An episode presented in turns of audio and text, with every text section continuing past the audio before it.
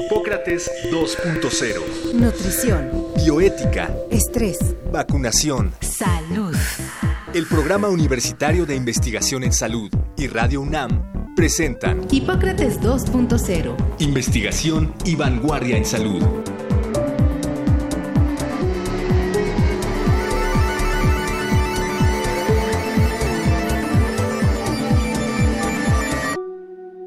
Se estima que alrededor de 50 millones de personas en todo el mundo tienen algún tipo de epilepsia, lo que la convierte en una de las enfermedades neurológicas que más predomina.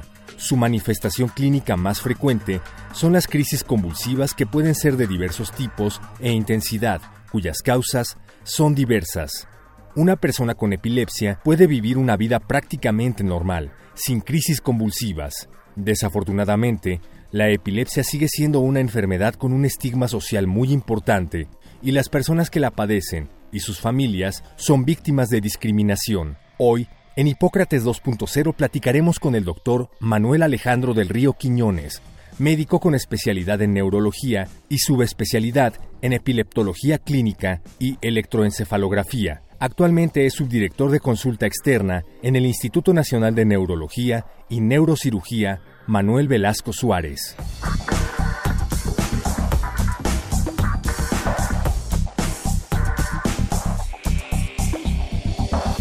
Hola, ¿qué tal? Bienvenidos a Hipócrates 2.0. Yo soy Mauricio Rodríguez, qué bueno que están con nosotros. Eh, vamos a hablar sobre epilepsia. Pues les vamos a hacer unas revelaciones increíbles, así como desde cuándo está esta enfermedad, cuántos casos hay, qué hay, qué sí, qué no. Y pues vamos de lleno, eh, vamos a platicar con Manuel Alejandro del Río Quiñones, que es médico, luego hizo una parte de medicina interna, luego hizo neurología y luego hizo una subespecialidad en epileptología clínica, así que pues eh, quién mejor que el que está ahí en el frente de batalla para platicar de esto. Antes que nada, Manuel, eh, bienvenido a Hipócrates 2.0. Muchísimas gracias por venir. Al contrario, Mauricio, gracias a ti eh, por invitarme. Buenas tardes a todos, buenas tardes a tu auditorio. Bueno, e, es una enfermedad gigante, la epilepsia. Nosotros nos llamamos Hipócrates 2.0, eh, un poco porque Hipócrates fue el que desmitificó, le quitó lo sagrado a las, a las enfermedades y dijo que las enfermedades eran producto de la de algo que estaba ocurriendo en la naturaleza y no que eran acción divina, así en, resumidas cuentas. En sus aforismos, que son 578 aforismos, tiene 27 que se relacionan con convulsiones y 6 que se relacionan con epilepsia y ahorita haremos algunas aclaraciones, pero esto nos da idea de desde cuándo está esta enfermedad, incluso ya en el catálogo de las enfermedades, ¿no? Claro, eh, Hipócrates escribió un libro que se llama La enfermedad sagrada, que es como le conocían a la epilepsia, eh, que justo como bien mencionas era un intento de desmitificar la enfermedad, de, decir que no eran producto de fuerzas sobrenaturales o divinas que actuaban sobre el ser humano, sino algo que ocurría dentro del cuerpo y que por lo tanto podría ser diagnosticado y tratado.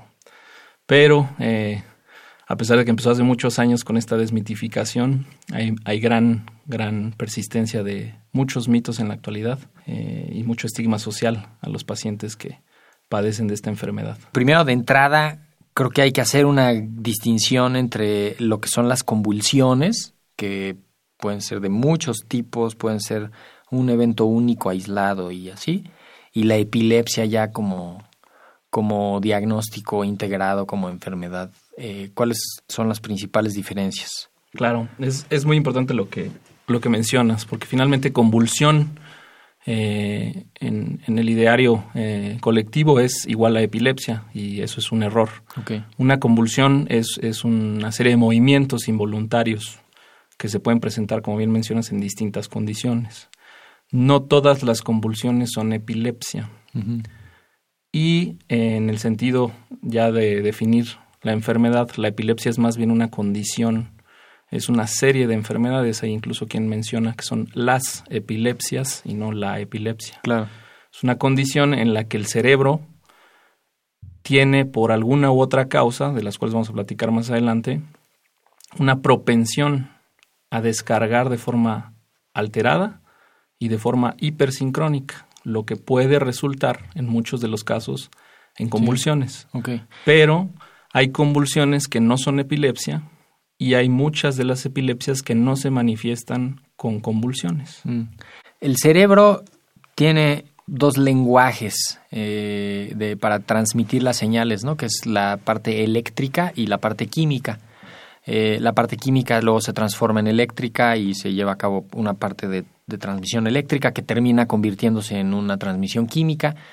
Y gracias a estos juegos entre lo químico y lo eléctrico es que se perciben los, con los sentidos y que se piensa y que se habla y que se traduce en movimientos y en sensaciones, ¿no? Entonces, justamente cuando hay una alteración en lo químico o en lo eléctrico, pues como lo vamos a ver es justamente con, con alguna de las funciones que se estuvieran afectando, ¿no? Claro, el, el cerebro es exactamente, básicamente como si fuera un, una planta de luz y los nervios como cables. Exacto. Si la planta funciona bien, el foco está iluminado eh, de forma adecuada, pero cuando la planta no funciona bien, pues vemos que el foco Sí.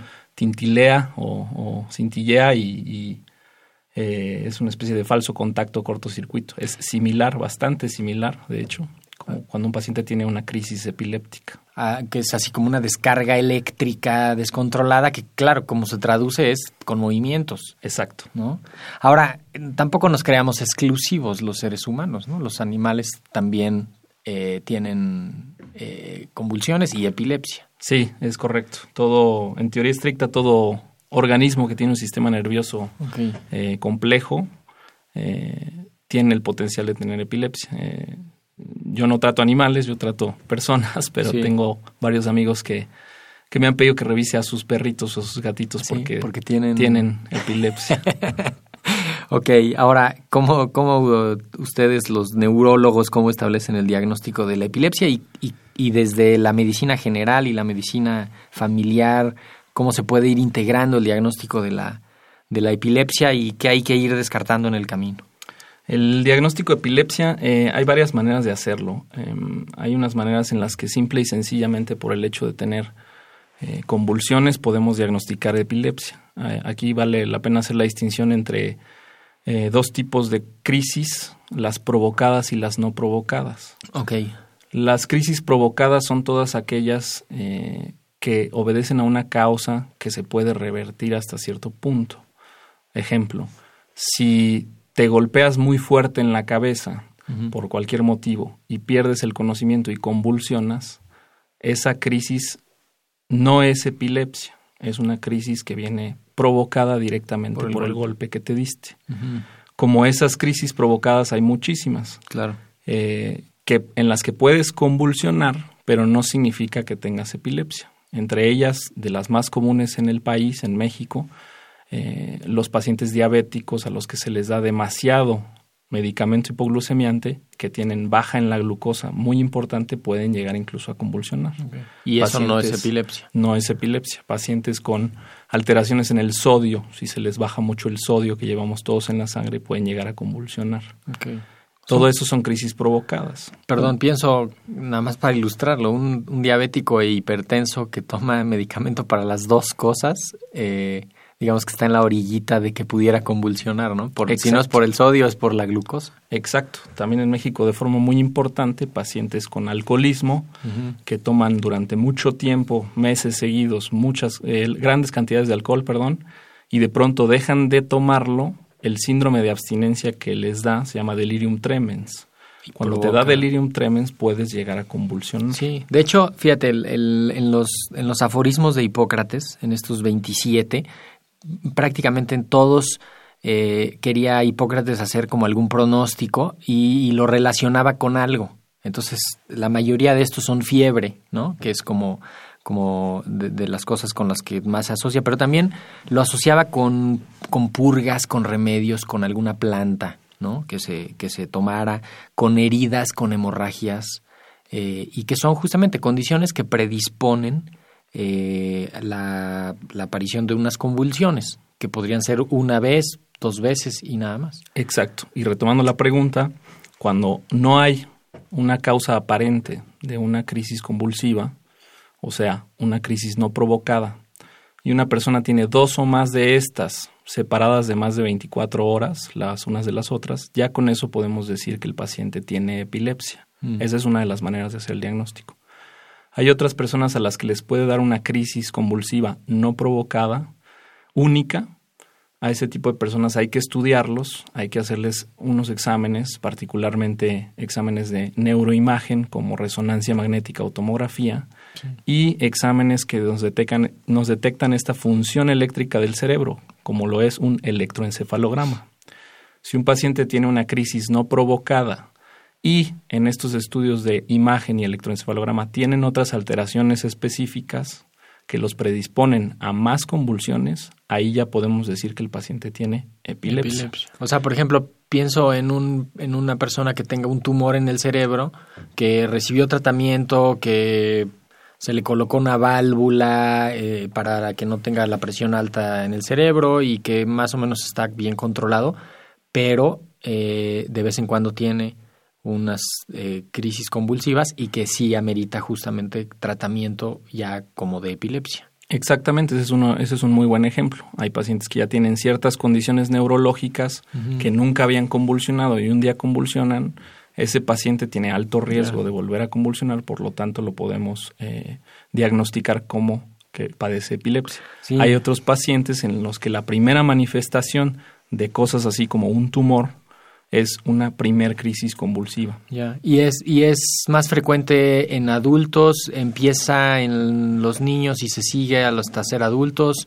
En, en- en el, en el aforismo número 70, Hipócrates decía, los niños que padecen de epilepsia se curan con el cambio de edad, de costumbres, de vida, clima y región. Ya Hipócrates obs- observaba algo que, que ahora corroboramos con la estadística. La epilepsia como tal tiene dos eh, picos de presentación. Una es en niños y la otra es en adultos mayores. Y esto obedece a las diferentes causas de las enfermedades que pueden ocasionar epilepsia. En niños se presenta eh, de forma aumentada porque muchas de las epilepsias que vienen ocasionadas por alteraciones genéticas se van a expresar en el inicio de la vida, desde el principio, desde que el paciente... meses. Exacto. Algunas incluso días de nacimiento. Claro. Y el segundo pico de edad, que es pacientes adultos mayores, obedece a- una de las otras grandes causas de epilepsia en el mundo, que es la enfermedad cerebrovascular, que comúnmente conocemos como embolias o derrames. Ictus. Exacto. Nos, nos vino a decir el doctor Calleja que Exacto. Le tenemos que decir ictus. Ictus cerebral. y eh, pues este tipo de ictus se presentan de preferencia en pacientes eh, ya adultos Sí. mayores y por eso el segundo pico de edad. También la epilepsia es una enfermedad que se presenta un poquito más frecuentemente en hombres que en mujeres. Sí. Y esto por eh, muchas de las causas de epilepsia, por ejemplo, golpes en la cabeza y accidentes eh, automovilísticos que son discretamente más comunes en hombres que en mujeres. Sí, en el revisando la el, anuario de mortalidad de algunos años previos, más o menos en México hay como alrededor de 2.000 muertes al año relacionadas con epilepsia, que incluso se, se clasifican en el, en el certificado, dicen que la causa primaria era eh, fue epilepsia. Esto eh, está distribuido por todas las edades, sí se concentra más en, en los mayores, pero es, es, pues es, vamos, podrían ser muertes prevenibles. Sí, eh, son muertes prevenibles, pero esto que mencionas es, es muy interesante, eh, desafortunado, pero interesante. El paciente que tiene epilepsia tiene un poquito más de riesgo Claro. de morir por cualquier causa que el paciente que no tiene epilepsia. Un ejemplo muy claro que me viene a la mente. Si tú, eh, si tú eres un paciente con epilepsia y un día te vas a nadar a una alberca o te vas a la playa Sí. y tienes una convulsión dentro del mar, eh, vas a fallecer de ahogamiento, Sí. no de la convulsión. Pero el tener epilepsia sí te predispone a muchos de estos accidentes en la cocina o eh, algo tan común como esperar el metro en la orilla de la vía te puede predisponer a este tipo de accidentes. Entonces los pacientes con epilepsia tienen un poquito más elevada la tasa de mortalidad que el General, paciente sin epilepsia. Por todas las causas, ¿no? O sea, y mueren un poco más jóvenes que el paciente. ahora te quería preguntar lo de las complicaciones de la epilepsia. ¿Le pasa algo a la persona con epilepsia? O sea, ¿se le daña el cerebro? Este, o- Hay un subgrupo de pacientes que tienen epilepsia que son generalmente los pacientes, ni- los niños que nacen con alguna alteración genética, alguna alteración del metabolismo, que desarrollan epilepsia desde muy temprana edad. En ese grupo de pacientes, el hecho de tener tantas crisis tan seguido, o sea, estamos hablando de, de pacientitos que pueden tener 15, 20 crisis al día, ahí sí existe un daño, daño cerebral importante porque el cerebro se está desarrollando a esa edad. Entonces Claro. las crisis evitan que el cerebro se desarrolle de forma adecuada. Eh, el contraste con el paciente adulto es que al paciente adulto una crisis o unas cuantas crisis no le dañan propiamente el cerebro, pero sí hay complicaciones que pueden presentarse en pacientes que tienen epilepsia, eh, dentro de las cuales la más importante es esta que estamos platicando, el riesgo elevado de accidentes. Y hay una entidad que conocemos como muerte súbita en epilepsia, que es rara, pero un paciente que tiene muchas crisis convulsivas, aunque sea adulto, puede de pronto hacer algún tipo de alteración del ritmo cardíaco y o broncoaspiración y fallecer durante una crisis. Es muy raro, pero puede llegar a presentarse y evidentemente la menciono primero porque es la más grave. Pero dentro de las complicaciones que comentas, eh, una de las más importantes que creo que hay que tomar en cuenta y que es bastante eh, tratable es las complicaciones eh, del estado de ánimo. Un paciente que tiene epilepsia, hasta 70-80% de los pacientes con epilepsia se va a deprimir. Y eso es algo con lo que hay que apoyar eh, a los pacientes con, con epilepsia. No, Y, no solamente somos, con- somos cuerpo, ¿no? También somos mente, mente y, y espíritu, alma. ¿no? Exacto. Oye, pero ahí apoyar con, incluso con medicamentos para, porque claramente lo que pasará ahí es que se altera la bioquímica del cerebro, entonces les damos una ayudadita con algún antidepresivo para que justamente no se les modifique tanto la bioquímica del cerebro, ¿no? Exacto, un poquito de la ayuda química, que es el antidepresivo, pero más importante, la ayuda social, la ayuda, eh, el, el encuadre dentro de estructuras de salud mental, ¿no? Terapia psicológica, terapia psicoanalítica, terapia cognitivo-conductual, que les ayuda a llevar mentalmente este duelo de tener una enfermedad eh, Sí. como lo es la epilepsia y que les ayuda. Entonces, eh, pues invitar a los pacientes con epilepsia Sí. que si se sienten mal, busquen ayuda en departamentos de salud mental. Claro, Y les no. ayuda muchísimo, no solo a su salud mental, sino también a mejorar la enfermedad, la propia enfermedad de epilepsia. ¿Desde hace cuánto hay tratamientos para la epilepsia y cómo está el estado actual? Pues en realidad la epilepsia se trata ya desde hace muchísimos años, más o menos es eh, siglo XIX, 1850, una cosa así, que salen los primeros antiepilépticos, los bromuros. Pero eh, esos ya cayeron Sí, sí, bastante sí, en desuso. Eh, y eh, pues ha habido una revolución en cuanto a tratamientos anticonvulsivantes en las últimas décadas, ¿no? Particularmente a partir de 1990, que es cuando más avance ha habido. Pero la epilepsia se describe y se trata desde, efectivamente, desde tiempos de Hipócrates, ¿no? Con diferentes eh, eh, plantas, eh, hierbas, remedios. Sin embargo, aquí es importante señalar que todos los medicamentos anticonvulsivantes que existen, que son aproximadamente 25, son, son eso, como su nombre lo indica, anticonvulsivantes. Son tratamientos que van a evitar que el paciente vuelva a convulsionar, pero que no tratan la causa. Y ahí es muy importante eh, que el paciente que tiene una convulsión, que tiene epilepsia, se acerque a los servicios de salud exactamente para eso, para identificar qué está ocasionando su epilepsia y de ser posible tratar ese problema de raíz. Si el paciente que tiene convulsiones o epilepsia está con un tumor cerebral, en muchos Claro. de las veces, si se quita el tumor, se quita la epilepsia. Y así hay muchísimas causas. Sí, o un, un cisticerco Exacto. en el cerebro, ¿no? Que Qué se bueno comió que unas carnitas, este... Qué bueno que o lo unas mencionas porque el fresas. cisticerco es la principal causa de epilepsia a nivel mundial. Sí. México es un país endémico para cisticerco.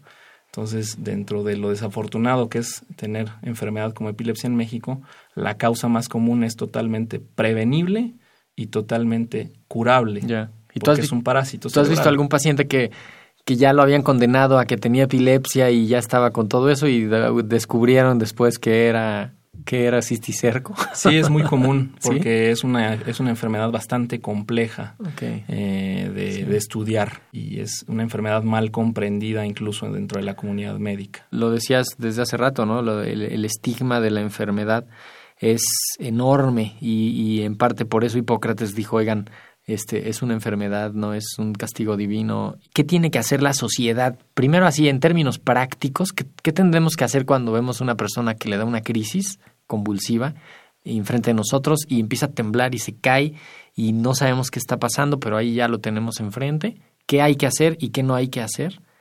Y, y en términos generales, ¿cómo incluir a esta gente sin ningún problema? Porque pues es, o sea, tan ya de por sí tienen su, su enfermedad y además tienen la discriminación. Claro, bueno, eh, aquí el, el, primer punto pues es este ser empático con nuestro, nuestro prójimo, ¿no? Con el ser humano que tenemos enfrente, ayudarlo. Sí. Eh, nunca tener miedo de ayudar. Lo principal es mantener la calma, ya desde un punto de vista más pragmático, es mantener la calma y eh, colocar al paciente en una cosa que llamamos posición de seguridad se gira al paciente de su lado derecho uh -huh. para evitar que durante la convulsión disminuya el flujo sanguíneo si lo ponemos del lado izquierdo. Y aquí me parece muy importante señalar, hay un mito muy grande en el cual pensamos que al paciente que está convulsionando hay que meterle cosas Algo a la, boca, se va a morder la lengua, se va a morder la lengua se va a, o se va a ahogar. dientes. Este es uno de los más grandes mitos Sí. eh, eh, que hay en cuanto a, a cómo tratar a, a alguien que está convulsionando. Es muy peligroso meterle objetos a la boca a un paciente que está teniendo una convulsión. ¿Por qué?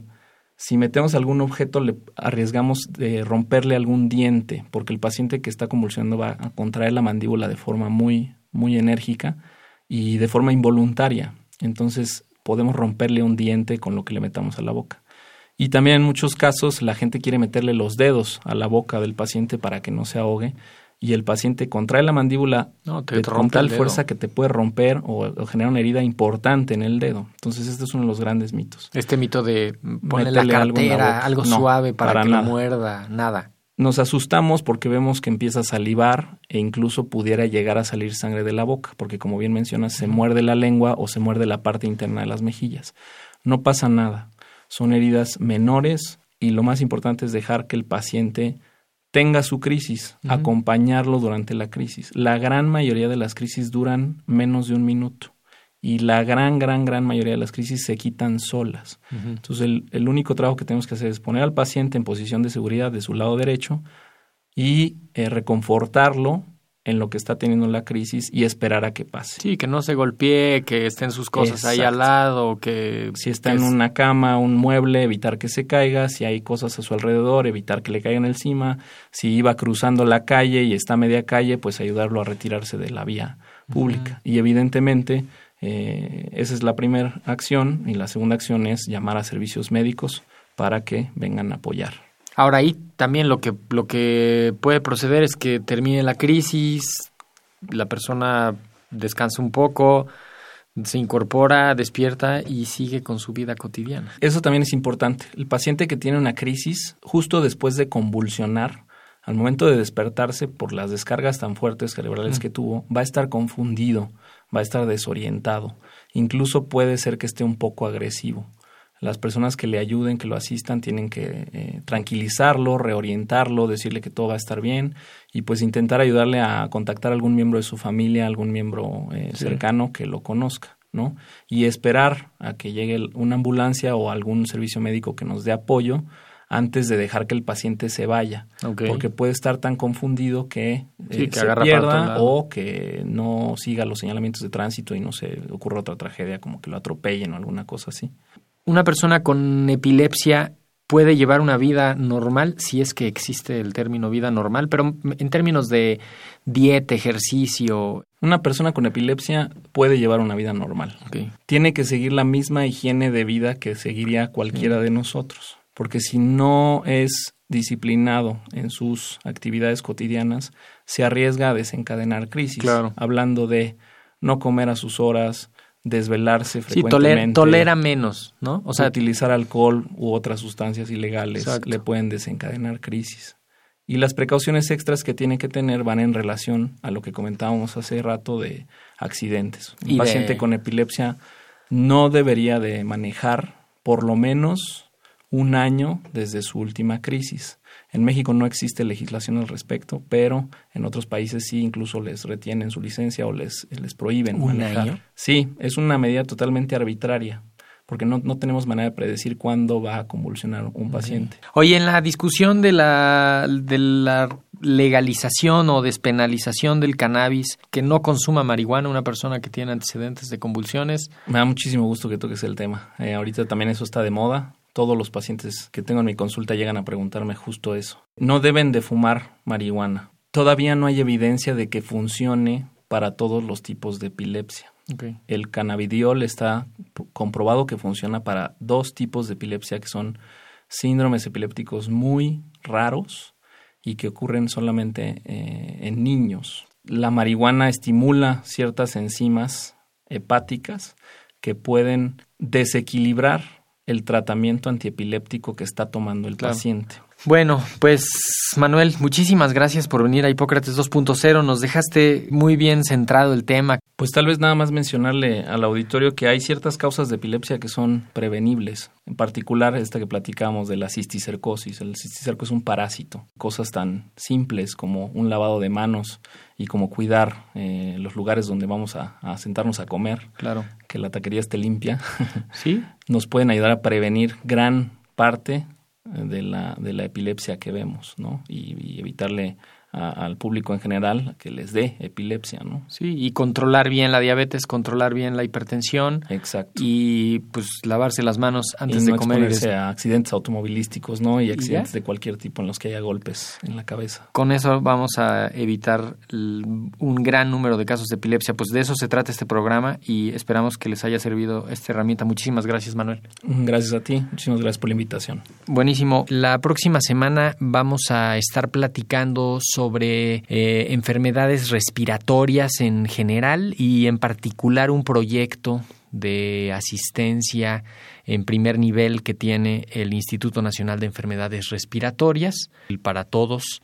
Así que pues por acá los esperamos dentro de ocho días. Yo soy Mauricio Rodríguez. Hoy en los controles técnicos estuvo Francisco Mejía y pues quédense en sintonía de Radio UNAM. Muchas gracias por su atención. Agradecemos al doctor Samuel Ponce de León, coordinador del PUIS y coordinador académico de la serie. El Programa Universitario de Investigación en Salud y Radio UNAM agradecen tu escucha. Te esperamos la siguiente semana para platicar sobre lo último en materia de salud e investigación. En Hipócrates 2.0. Investigación y vanguardia en salud. Se despiden de ti en la producción Patti Gamboa, Héctor Castañeda y Alejandra Gómez. Hipócrates 2.0. Radio UNAM. Experiencia Sonora.